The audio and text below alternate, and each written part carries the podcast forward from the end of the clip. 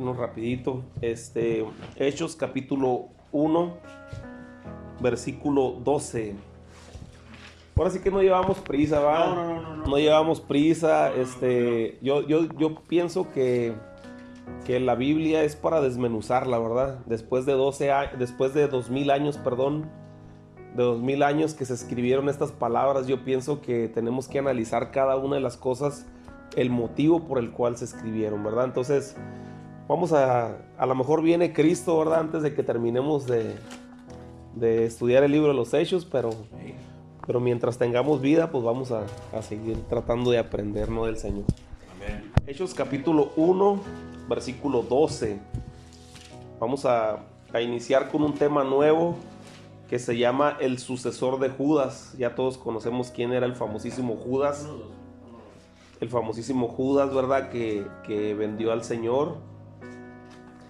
Y vamos a platicar un poquito sobre él y la forma en cómo, cómo fue, eh, cómo se tuvo que traer un sucesor para que cubriera el lugar de Judas, ¿verdad? Entonces, eh, Hechos 1, a partir del versículo 12, si ya lo tienen ahí, todavía escucho algunas hojitas. Hechos está entre, entre Génesis y Apocalipsis.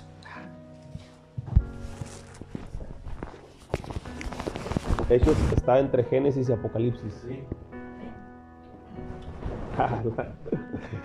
ok. Sí. Está en cuanto acaban los evangelios. Ok. El siguiente estudio, ya, ya, ya miramos el libro de Mateo. El siguiente estudio después del libro de los Hechos. Quiero iniciar con la carta a los Corintios. Así es que Corintios, esta está buenísima. Así es que no se la pierdan. Ahora leí Corintios y está. Está suave. A ver si no se van de la iglesia con la carta a los Corintios. Ah, no es cierto. Está fuerte esa. Oh. Ok, versículo 12 dice así, en el nombre del Padre, del Hijo y del Espíritu Santo, dice, entonces volvieron a Jerusalén desde el monte que se llamaba del Olivar, el cual está cerca de Jerusalén, camino de un día de reposo.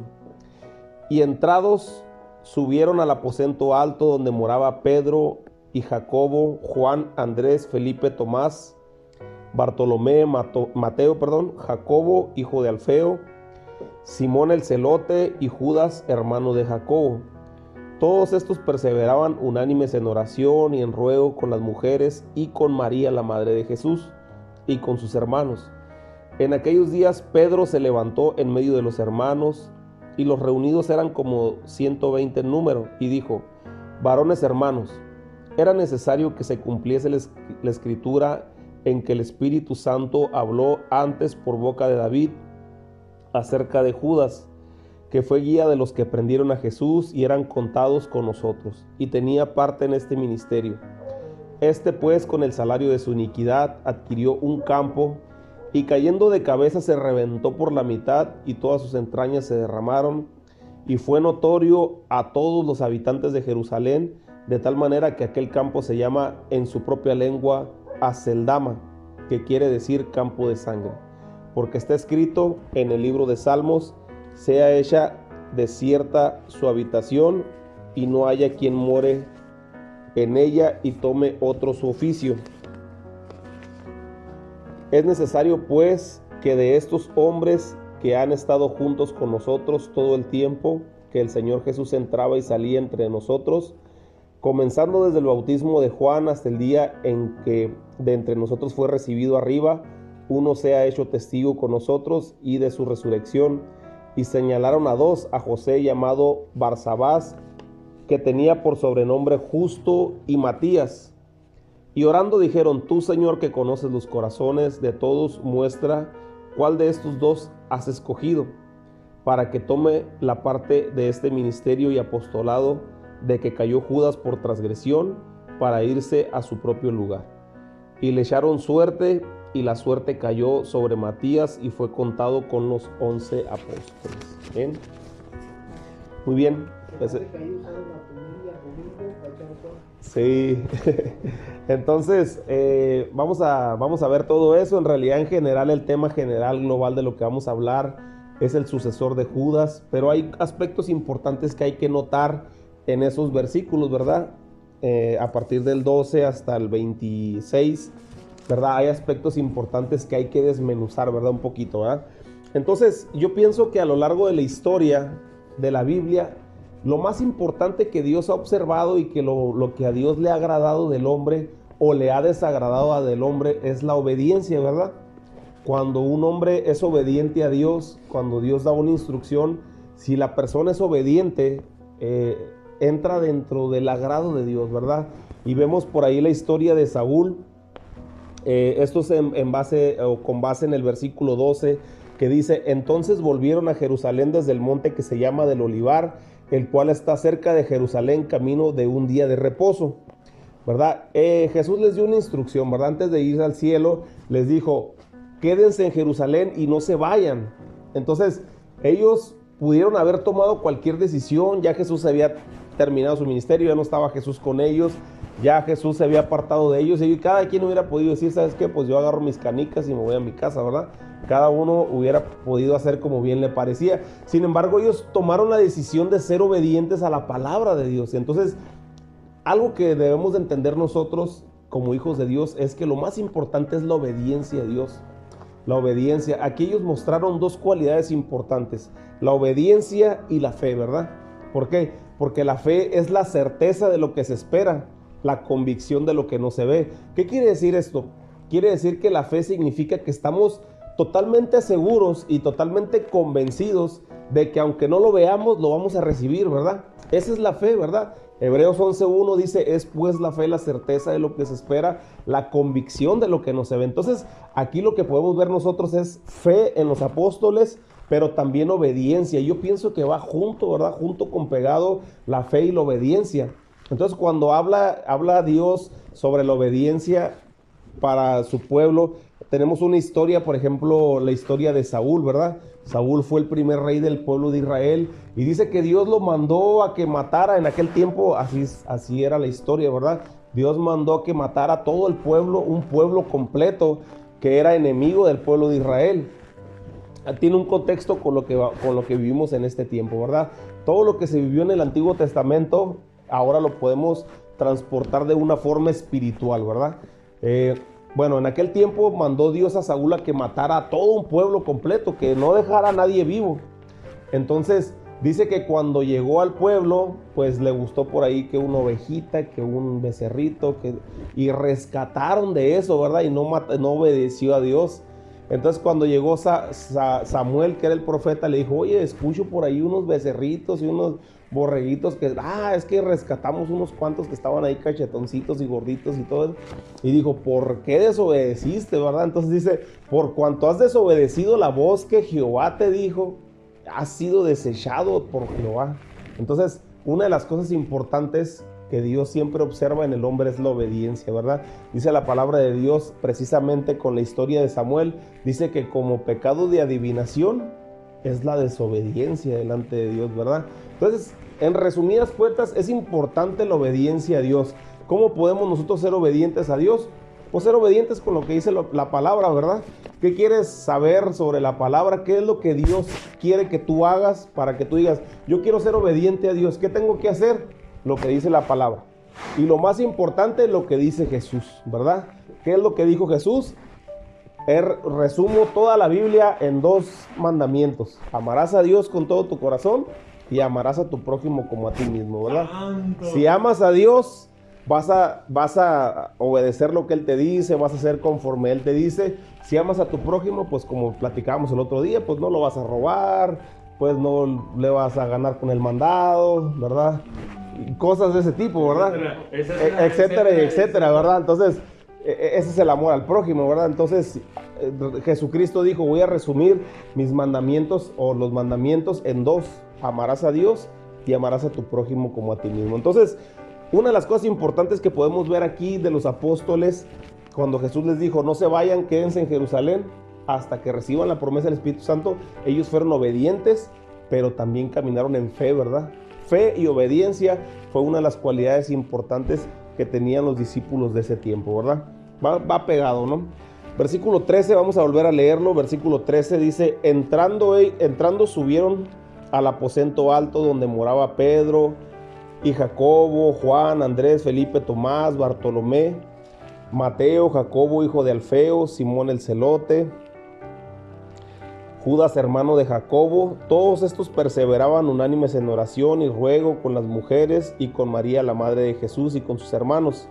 En aquellos días Pedro se levantó en medio de los hermanos y los reunidos eran como de 120 en número y dijo, varones hermanos, era necesario que se cumpliese la escritura que el Espíritu Santo habló por boca de David acerca de Judas, ¿verdad? Entonces aquí, aquí podemos ver eh, algunas cosas importantes, ¿no? Ahí se encontraban los once apóstoles. Si tú lees todos los once apóstoles que están ahí, o sea, los apóstoles que, menciona aquí, vas a encontrar que son once. Entonces, porque faltaba uno, ¿verdad? Ellos estaban en obediencia al Señor Jesucristo de que se quedaran en Jerusalén, pero eran once, estaban incompletos, ¿verdad? Entonces vemos tres cosas que caracterizó también a la iglesia primitiva o a ese grupo de personas. ¿Cuáles son las tres cosas que caracterizó a estas personas según lo que dice la palabra? A ver, Weimar, yo siento como que tú sabes. Hmm. Vemos aquí en la escritura que ellos regresaron, pero vemos unas características que son fundamentales para este tiempo, que ellos tenían aquí en este, en este punto, ¿verdad? Que, es lo que ellos hacían cuando se reunieron, qué es, lo que, es lo que dice aquí la palabra de Dios, que ellos tenían, que hacían y que es importante también para vivirlo en este tiempo. Perseveraban, Perseveraban ¿verdad?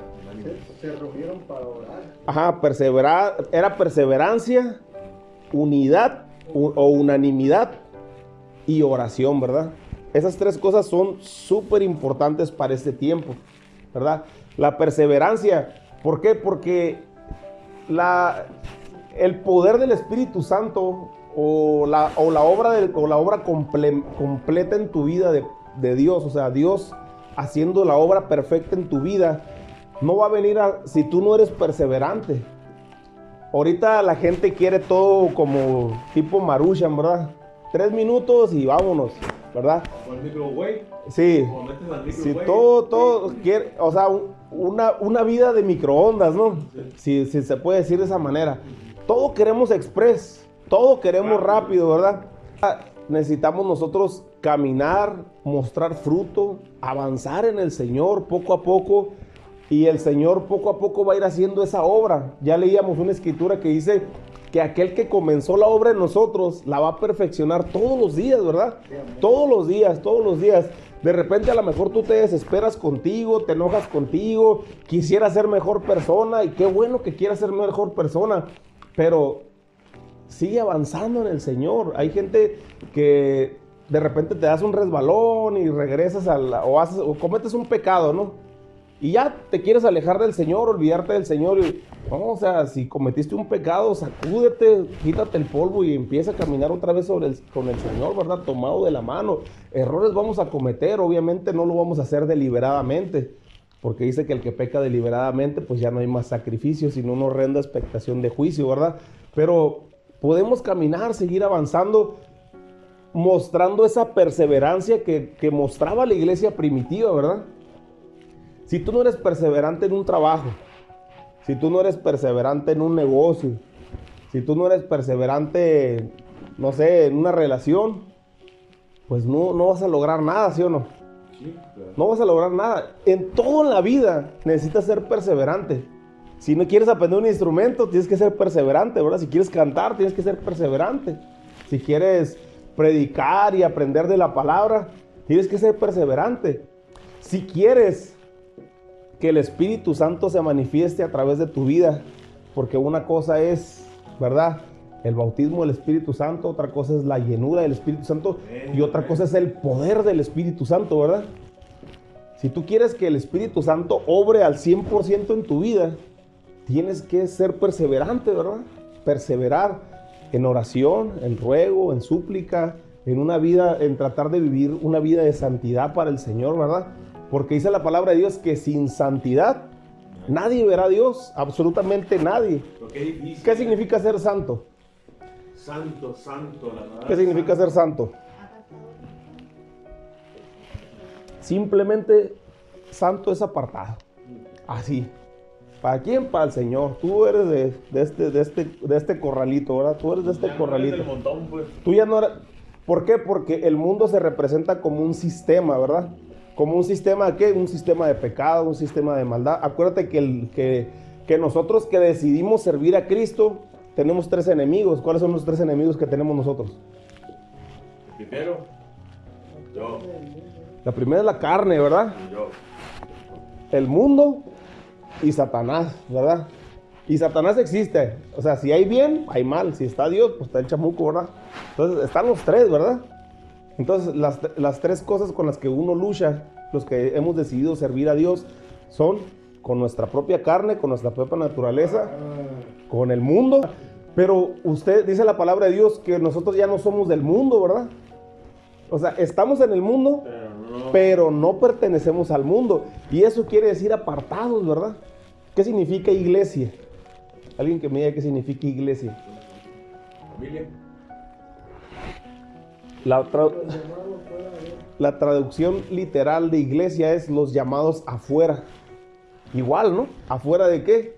Pues afuera del sistema, ¿verdad? Afuera del sistema del mundo. Por eso es que nosotros somos diferentes, ¿verdad? Como que el reino de, el reino de Dios es como al revés, ¿verdad? Como que si te, pon- que si te dan una mejilla pongas la otra. No, pues si te dan en una, pues tú también dale, ¿no? ¿Verdad? Pero ya no es así, ¿verdad? Sí, ama a tu prójimo, dice la palabra. Bendice a quien te maldice, ¿verdad? Sí. Ora, ora por el que te ultraja y todo eso. Entonces, ¿cómo, ¿cómo es eso, verdad? Perdona si alguien te hace algo, perdónalo. Si alguien te, te dice que cargues una milla, cárgale dos. Pero qué difícil, pastor. Pues es lo que te digo, por- por- pero esa es la mentalidad del reino, ¿verdad? Sí, sí. Es la mentalidad del reino. Por eso dice la palabra de Dios, el reino de los cielos se ha acercado. ¿Por qué? Porque ahora estamos nosotros bajo un reino diferente, o sea, bajo un gobierno diferente, donde ya tu chip tiene que cambiar. Pero no va a cambiar si no eres perseverante. No va a cambiar. Si, no, si tú no todos los días te esfuerzas en ser diferente. Si todos los días no te esfuerzas tú en tratar de vivir la palabra. ¿Por qué? Porque vivir la palabra es de lo más difícil que te vas a encontrar. Lo que estamos platicando de la persona que le, que le evangelizaron y le dijeron que pues iba a estar todo bien. Pero a veces no está todo bien, ¿verdad? ¿Por qué?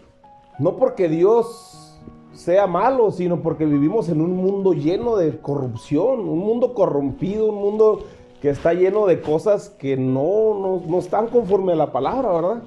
Entonces, por eso batallamos nosotros como cristianos, ¿verdad? En el mundo tendréis aflicción, dice la palabra de Dios. Pero tranquilos, ¿qué, me- qué dice? Confiar. Confiad, yo he vencido al mundo, ¿sí o no? Es lo que dijo Jesucristo. Entonces, si Él ya venció al mundo, entonces lo único que nos queda a nosotros es caminar conforme a la palabra. Pero ser perseverantes, perseverantes, perseverantes. No, las cosas no se dan de un día para otro. Qué chulada, ¿verdad? Que de un día para otro nomás agarramos y nos metiéramos la Biblia y ya no supiéramos todo, ¿no? De verdad yo tardé muchos años en entender la historia bíblica. Y la historia bíblica es de lo más sencillo que te puedes encontrar. Pero yo no entendía cómo era de la historia desde... Cómo se liga todo desde Abraham y las doce tribus y... ¿Cómo hacer, un, cómo hacer un lazo de todo, verdad? Y cómo darte cuenta que eso que pasó hace, tres, hace cuatro mil, cinco mil años se liga muy directamente con lo que estamos viviendo ahorita. Y, ajá, y cómo toda la Biblia habla de Jesús, aunque sea dos mil, tres mil años antes que se escribió de Jesús, todo habla de Jesús. Y, o sea, cómo quisiera yo que, que hubiera sido tan sencillo como eso, pero vas aprendiendo la palabra a través de la perseverancia, poco a poco, poco a poco, escudriñando la palabra. Uh, yo, a mí eso me encanta, a mí estudiar la palabra verso a verso. Así era algo que yo anhelaba, algo que yo deseaba, ¿verdad? Y, cuando yo empecé ya a- a- a preparar los estudios, verso a verso, yo fui aprendiendo un montón de cosas y sigo aprendiendo todavía. O, o sea, yo hoy preparé el, el mensaje para el, para, para el día de hoy y volví a aprender algo diferente. Pero es a través de la perseverancia. Ahora, yo no te puedo hablar de perseverancia si, pues, ah, no, ¿sabe qué, hermano? Pues no va a haber estudio ahora, ¿verdad? ahí para la otra, a ver si en la otra semana va a haber estudio, ¿verdad? No, si ya empezamos un estudio, pues yo me tengo que comprometer a todos los días a estarlo preparando. Y de verdad, de verdad, para mí es un gusto, no me pesa ni me cansa, pero es algo, es perseverancia, ¿verdad? Algo de perseverar. Y vamos a llegar al final, vamos a llegar al objetivo, ¿sí o no? Pero perseverancia es lo que podemos ver en la iglesia primitiva. Yo, yo te dije al principio, ¿quieres saber si estás en la iglesia correcta? Vamos a verlo a través de la luz de la palabra. Si la iglesia donde tú estás no es una iglesia perseverante, entonces esa iglesia no está conforme a la palabra de Dios. Esa, esa iglesia no es, no es una buena iglesia. ¿Por qué? Porque no te enseña perseverancia y los caminos de Dios son de perseverancia, de perseverancia, ¿sí o no? Entonces, una de las cosas que dice aquí la palabra de Dios es que todos estaban perseverando, ¿no? Unánimes es la otra cosa. ¿Qué significa unánimes? Alguien que me diga. En un mismo sentir. O sea, y estamos hablando de, de una de una armonía, ¿sí o no? O sea, si yo llego y no, hombre, esa reina me cae bien gorda, ¿verdad? Y me volteo para el otro lado, ¿no? ¿Verdad? Eso es unidad. Yo no, no, no, creo, ¿verdad? No, creo que no. Si llego y no, no, y ando con el Víctor, no, es que el Weimar, no, olvídate, el Weimar el otro día, ¿verdad? Me quedó viendo una lana. ¿A, ¿A, poco, a, poco, ¿A poco no se han dado cuenta que cuando están hablando mal de una persona o están hablando mal de ti y tú entras al lugar, ¿se siente o no se siente? Sí, se siente la vibra. ¿Verdad? Sí, la vibra. Todo y, y ese es el vivo ejemplo, ese es el vivo ejemplo de que cuando hay discordia y no hay unidad, la gente lo siente, ¿verdad? Cuando una iglesia no está unida, la gente lo siente. Yo te puedo asegurar que la gente entra a la iglesia y, y siente la unidad, Siente la unidad. ¿Por qué? Porque estamos unidos por un mismo espíritu. Estamos unidos en el mismo amor, ¿verdad? Y eso es lo que la palabra de Dios nos enseña de la iglesia primitiva, estar unánimes, ¿verdad? Si no estamos unidos, no va a pasar absolutamente nada. ¿Por qué? Porque una de las principales cosas que nos enseña el mundo, ¿verdad? Y una de las estrategias de guerra más importantes, ¿cuál es? Divide, y vencerás, ¿verdad? Una casa dividida, dijo el Señor Jesucristo, por sí no prosperará. No prevalece. No prevalece, ¿verdad? Una casa dividida no, no prevalece. Si nuestra casa está dividida, si la iglesia está dividida, si yo simplemente llego, eh, estoy con mi esposa y me la paso del chongo peleándome, y aquí en la iglesia quiero venir a representar otra cosa que no es, la iglesia se deshace porque se deshace, ¿no? ¿Por qué? Porque no hay unidad ni siquiera en las cabezas o en, los representantes, ¿verdad? El Señor nos, dio el privilegio de poder estar pastoreando la iglesia. Y si no hay unidad ahí, imagínate qué, qué, unidad podemos nosotros representar en el ámbito espiritual. Si llegamos del chongo y sabes qué, pues ya me tienes bien harto y puras de esas, ¿no? Sí, sí, que me pegue, ¿no? Entonces, Sí. cosa importante, cosa importante que tenemos que nosotros aprender como iglesia es la unidad. ¿Cómo se llega a la unidad? O sea, no va a haber diferencias. Ah, claro. Va a haber diferencias, ¿verdad? Pero lo peor que puedes hacer tú es que si yo tengo diferencias con el Weimar, írselas a platicar a Alfredo. ¿Verdad? Si yo tengo diferencias con Víctor, írselas a platicar a Fernando. Eso es lo peor que puedes hacer. Lo más importante en esto, en este, en este rollo de la unidad y de la unanimidad. Que si yo tengo un problema con Víctor, yo sé que él es una persona cabal y me tiene que entender si yo le explico, ¿verdad? Y tenemos que llegar a un acuerdo. Y entonces ya le damos carpetazo a eso. Y seguimos tan amigos como siempre, ¿verdad? Y, y si tengo problemas con Weimar igual. Para poder llegar a la unidad, ¿verdad? Llegar a esa unidad, a esa unanimidad. Y cuando está, en la unidad, cuando está la unidad dentro de la iglesia, se siente la gloria de Dios. La gloria de Dios no va a estar nunca en una iglesia dividida, en una casa dividida. Y eso es desde tu, desde tu casa, desde tu hogar, con tu esposa, con tu familia, con tus hijos. Trata siempre de arreglar las cosas, porque donde hay unidad, ¿verdad? Ahí, ahí está la gloria de Dios. Entonces, una de las cosas importantes es la unanimidad también, ¿verdad, Isla? Háblale, Señor. y la otra cosa es oración, ¿verdad? y eso pues está además, ¿verdad? Lo predicamos el domingo sobre la oración, la importancia de la oración, lo importante de estar siempre en constante oración. ¿Por qué debemos de orar? Pues porque Cristo ya viene y tenemos que estar preparados. ¿Por qué tenemos que orar? Porque no, para no caer en tentación, dijo el Señor Jesucristo, ¿verdad? Porque eh, cuando tenemos que orar? Todo el tiempo, ¿verdad? Cuando tenemos que orar en las mañanas, cuando nos levantemos, dijo David, en las madrugadas, todo el tiempo tenemos que estar orando. ¿Cuántas veces, cuánto tiempo oraba el Señor Jesucristo? Dice que salía de madrugada, ¿verdad? Cuando todavía no amanecía y buscaba un lugar para orar. Entonces la oración es de suma importancia. Una iglesia sin oración es una iglesia que no va a poder prevalecer. Es una iglesia que no va a poder seguir firme. Es una iglesia que no se va a poder mantener, ¿verdad? Constante, ¿verdad? Una iglesia sin oración es una iglesia que está al borde de la destrucción. Por eso, hermanos, yo les invito a que nos acompañen todos los viernes a la oración, ¿verdad? ¿Por qué? Porque es parte de las tres tipos de oración que les predicaba yo el, domingo, ¿verdad? Una es individual, otra es en grupo de dos o tres y otra es en congregacional, ¿verdad?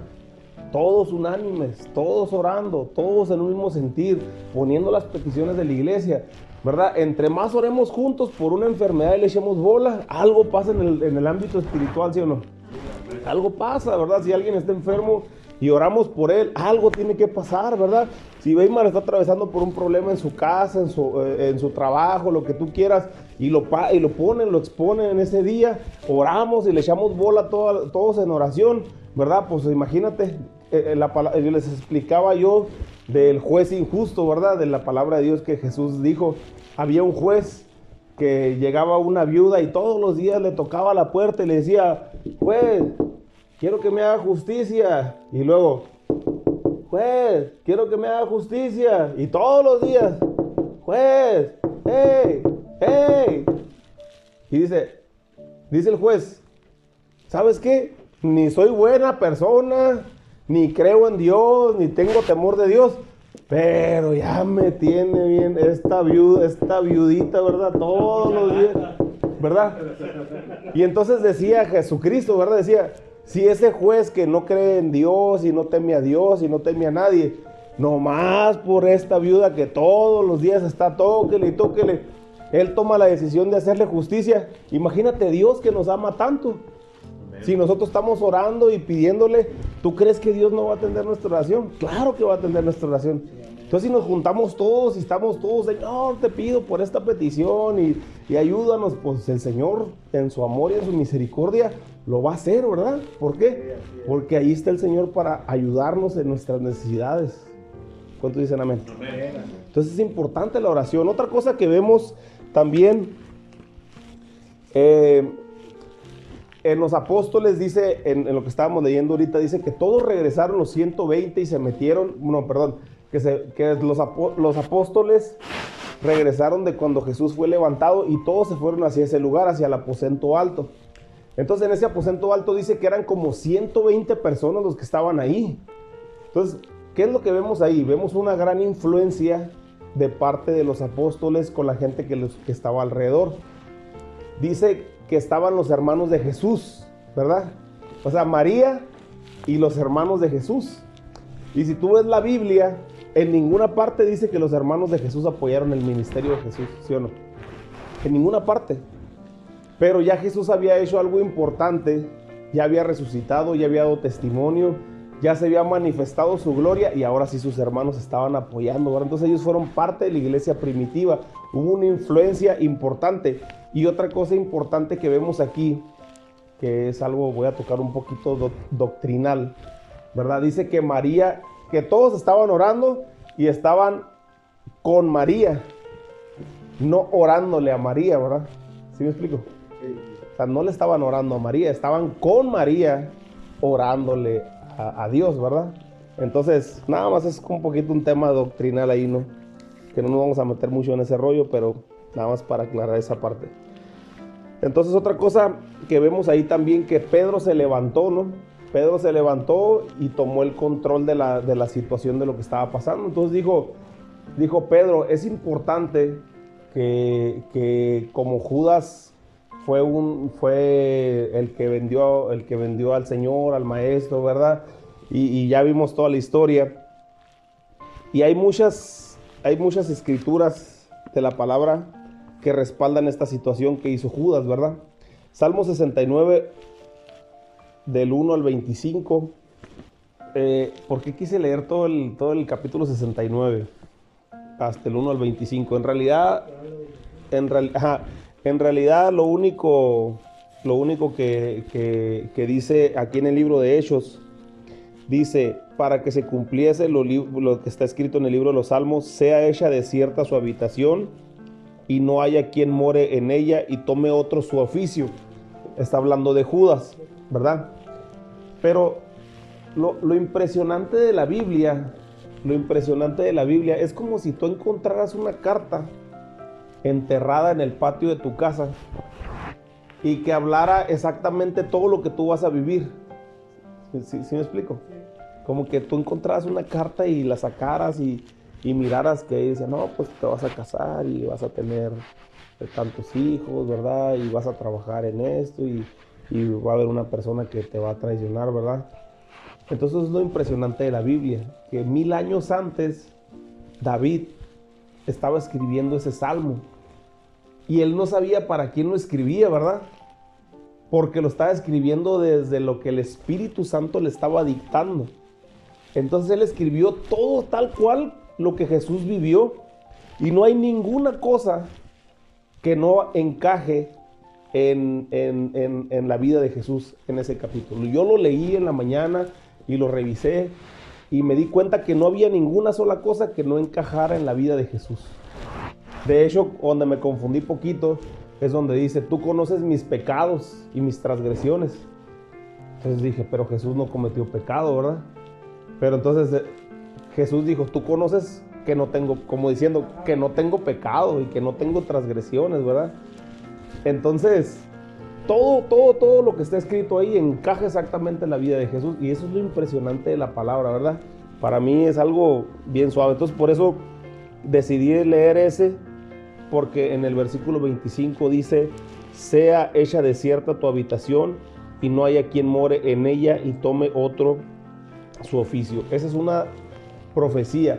Entonces, cuando Pedro toma el control en esa reunión donde estaban las 120 personas, ya Jesucristo había ascendido al cielo y ellos vienen al aposento alto y se reúnen y entonces se levanta Pedro y empieza a decir, debido a que Judas traicionó al Señor y, y para que se cumpliese lo que estaba escrito en la Biblia, ¿verdad? Sobre Judas, que era el traicionero y todo eso y empezó a desarrollar toda esa historia hablando de Judas ¿verdad?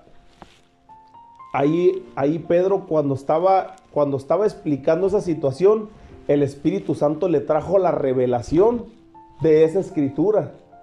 El Espíritu Santo le dijo, y esa escritura eh, compagina con lo que vivió Jesús, ¿verdad? Quiere decir que Pedro ya había leído ese salmo, el Salmo 69, y se lo sabía de memoria.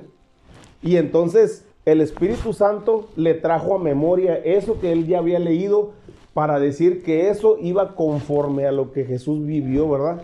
No sé si, me explico en esa parte. Lo importante aquí es, es que tienes que leer la Biblia para que el Espíritu Santo cuando vivas una situación en tu vida, el Espíritu Santo te revele cómo tienes que tomar una decisión en ciertas circunstancias que tú vas a vivir.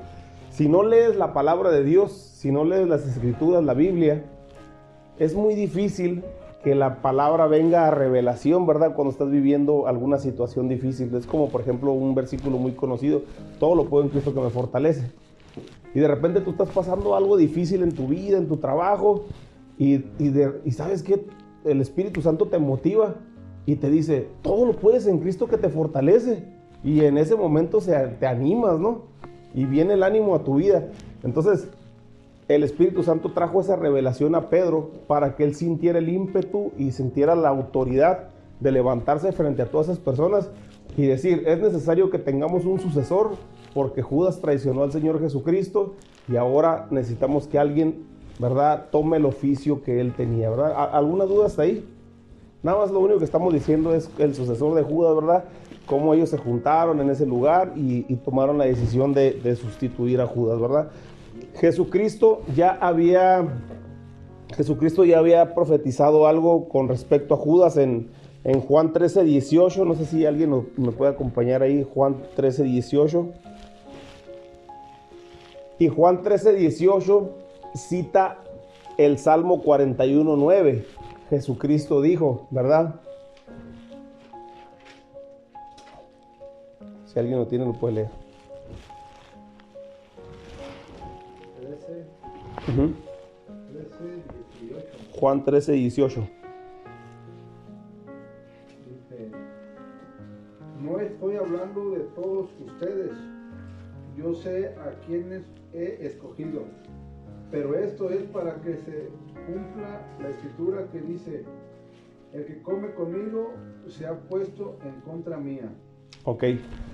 Ahí Jesús les estaba lavando los pies, ¿verdad? Cuando estaban en esa parte que estaba lavando los pies y, y entonces Jesús le dice, no, no hablo de todos ustedes, ¿verdad? Esto que voy a decir. Pero alguien de los que están aquí dice que come de mi mesa, que, que está con nosotros, este, pues me va a traicionar, me va a traicionar, ¿verdad? Estaba como tirándole una indirecta, ¿no? Al, al Juditas. Entonces, Jesús estaba citando en el, Salmo 41, 9. Lo único, que, lo único que, que diferenció un poquito lo que dijo Jesús es que en el Salmo 41, 9 dice, del que yo confiaba. Pero Jesús yo creo que a final de cuentas no confiaba tanto en Judas, ¿no? Porque sabía que lo iba a traicionar. Y, y aquí, aquí partimos de algo importante. Partimos de algo importante que es el hecho de la predestinación. Hay gente que dice que Judas desde su creación, desde, desde la fundación de la tierra, de todo eso, desde que, desde que Judas nació, ya estaba predestinado para que traicionara a Jesús. Y eso a mí no me gusta porque mucha gente dice o piensa, o gente me ha dicho a mí y me dice, es que a lo mejor yo nací para esto. A lo mejor yo nací para, no sé, ser mujeriego, ¿no? Algo así, ¿no? Y nunca voy a cambiar. Yo fui predestinado para eso, ¿no? Entonces, yo no creo que Judas haya sido predestinado o desde un principio haya sido este, escogido para que él fuera exactamente el que traicionara al Señor Jesucristo. ¿Verdad? Esa es una doctrina y una enseñanza que se da, pero te puede confundir un poco porque tú puedes decir, pues es que a lo mejor yo nací para ser malo, ¿verdad? A lo mejor yo nací para hacer esto, nací para hacer el otro, pero no, porque entonces se rompería el libre albedrío que tenemos nosotros, ¿verdad? De tomar las decisiones. Y, bíblicamente podemos nosotros comprobar que Judas tomó la decisión, pero no fue porque haya sido predestinado, sino porque él tomó la decisión propia de su corazón y de la maldad que había dentro de él. ¿Verdad? En. Mateo 27, 4. Si alguien me ayuda a leerlo.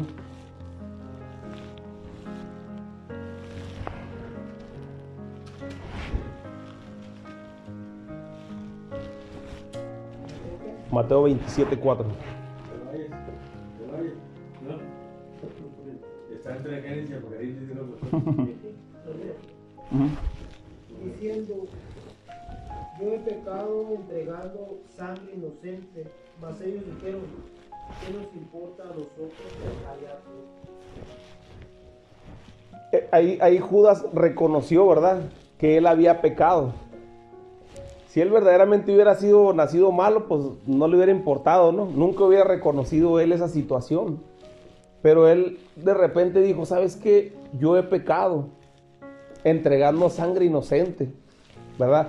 Él reconoció que estaba cometiendo un error. Pedro también cometió un error. Pero ¿cuál fue la diferencia entre Pedro y Judas? que Pedro se arrepintió inmediatamente. Pedro cuando estaba cuando estaban por crucificar a Jesús dice que Jesús estaba en medio ahí y, Pedro estaba así de ladito así mirando nomás cómo lo golpeaban y lo latigaban y lo vituperaban y todo eso y Pedro estaba así mirando y dice que de repente lo reconoció una mujer, ¿no? Y que le dijo, "No, oye, tú andabas con Jesús." No, no, no, no. Ni lo conozco y ahí estaba Jesús, ¿no?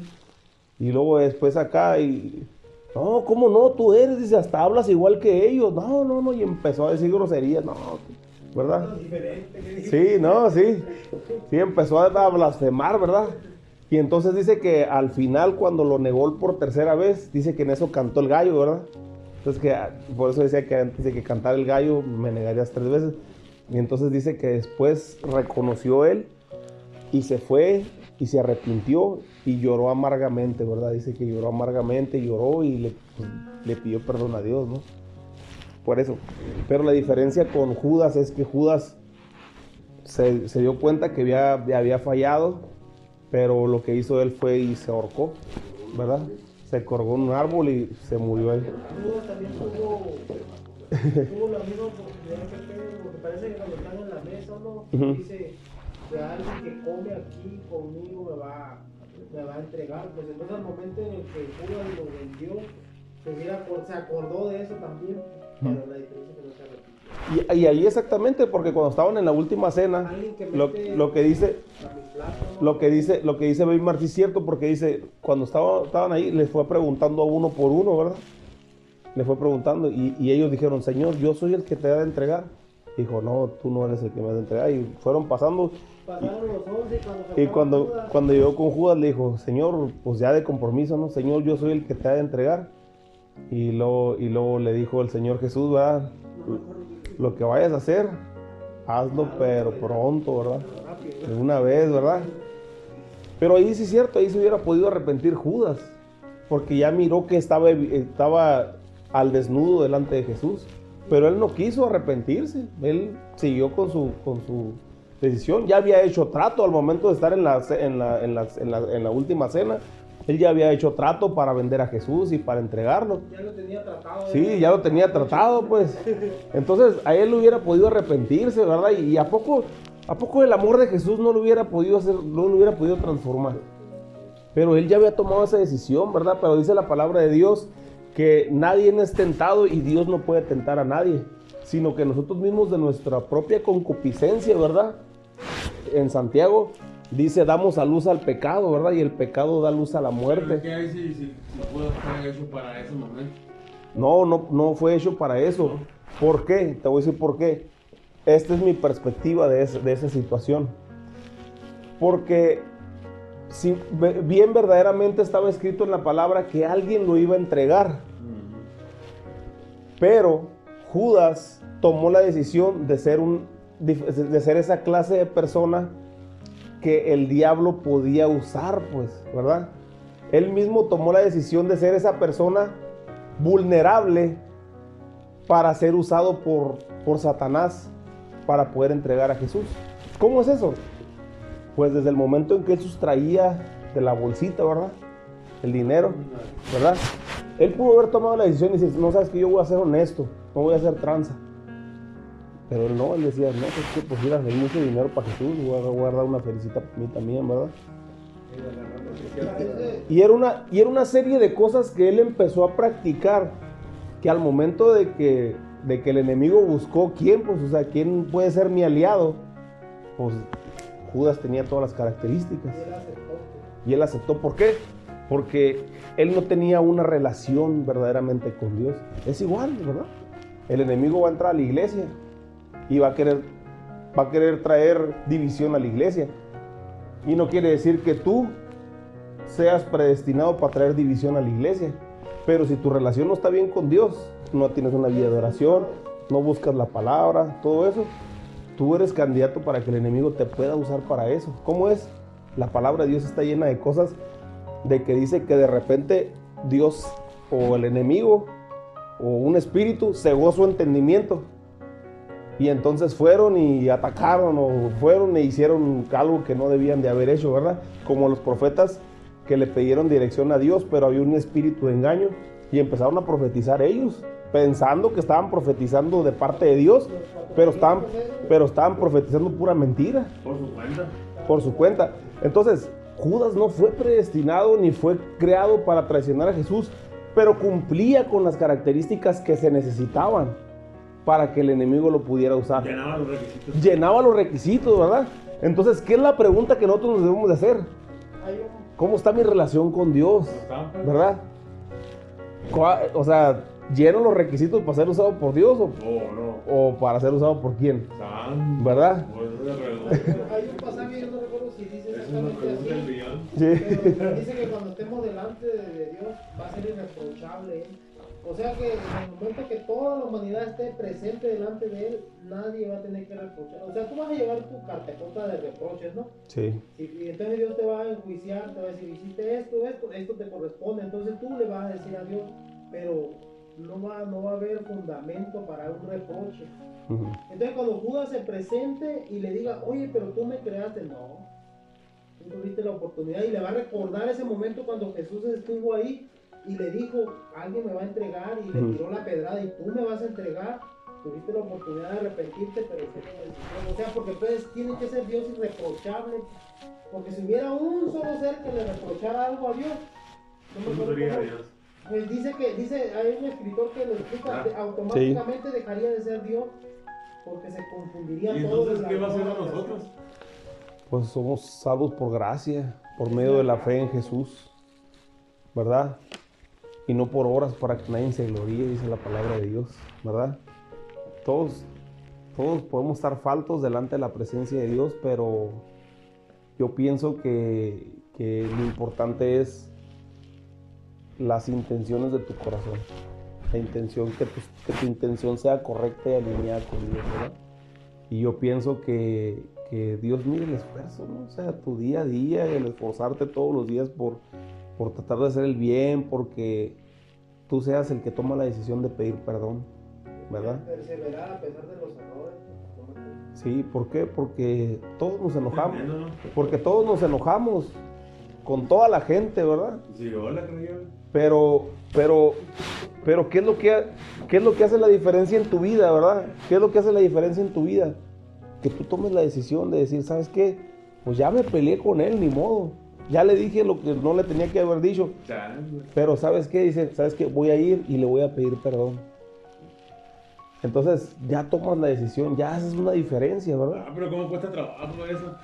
Yo creo que esa es de las cosas más difíciles, ¿no? Pero, pero, o sea, es por gracia. La verdad es por gracia. El Señor nos da la salvación por gracia. Dice el versículo 21, dice, y es necesario pues, en Hechos 1, 21, dice, es necesario pues que de estos hombres que han estado juntos con nosotros todo el tiempo que el Señor Jesús entraba y salía entre nosotros, comenzando desde el bautismo de Juan hasta el día en que entre nosotros fue recibido arriba, unos sean hechos testigos con nosotros de su resurrección, y señalaron a dos, a José llamado Barsabás, que tenía por sobrenombre Justo y Matías en ellos. ¿Por qué era importante que cumpliera las características que dice ahí que anduvo con Jesús desde que Jesús fue bautizado y todo eso? ¿Por qué tenían que elegir a, entre dos personas que hubieran visto a Jesús desde que inició su ministerio hasta que fue al cielo? Porque hasta en este tiempo nosotros, ¿qué- ¿cuál es la primera pregunta cuando nos llegan a platicar un, un chisme? ¿Tú lo viste? ¿Tú miras? ¿Tú miraste? Te caes. Y si la persona te dice, no, me platicaron, Como dicen los chavos, te caes. ¿verdad? Ay, se te cae. Si, si, si, si tú llegas y, alguien te está platicando un chisme, ¿no? Ey, güey, ¿verdad? Que el chisme no es bueno, ¿verdad? Pero te está platicando algo, ¿no? ¿Y qué le preguntas? ¿Tú lo viste? Y si te dice, no, a mí me dijeron, ah, no. Automáticamente, Eso. automáticamente es algo que en tu cerebro descartas, ¿no? Ya dices, no, pues quién sabe, ¿no? Pero cuando alguien te dice firme, yo lo vi con mis ojos, yo estaba ahí cuando, ay, ay, ay, va, ya es diferente, va. Entonces, porque era importante que era, que fuera un sucesor, una persona que estuvo con Jesús desde el principio, porque él iba a decir, yo miré cuando Juan el Bautista lo bautizó, yo anduve con él todos los días y nunca cometió un solo pecado. Él todos los días oraba. Él todos los días nos enseñaba la palabra. Él nunca tras- transgredió la ley. Todo eso ¿verdad? era importante. Por eso era importante que dentro de los que caminaron con Jesús se escogieran a esos dos que estuvieron desde el principio, ¿no? Entonces, ¿por qué? Porque pues era importante, ¿no? Ahora, ¿por qué había que sustituirlo? ¿Por qué no se quedaron con 11 nomás? Pues sí, últimamente. ¿Verdad? Pues sí. ¿Por qué no se quedaron con 11? ¿verdad? ¿Por qué? Porque hay un diseño divino en el número 12, ¿verdad? Las 12 tribus de Israel. Y entonces, ¿qué, qué dijo Jesús? Yo he venido primeramente a los de Israel, a los, a los del pueblo de Israel. Entonces, entonces necesitaban ser, eh, por eso Jesús escogió 12 apóstoles, ¿no? Porque esos 12 apóstoles representaban a cada una de las tribus de Israel. No como tal, pero, pero el 12 representaba a esas 12 tribus. Entonces, dice la palabra de Dios en Apocalipsis 21:14, dice que cuando Juan miró la visión de la revelación que, que Dios le estaba dando, dice que miró la santa ciudad y que tenía 12 cimientos. Y cada cimiento tenía uno de los 12, el nombre de los 12 apóstoles. Entonces, todo, todo, tiene, todo tiene su significado, ¿verdad?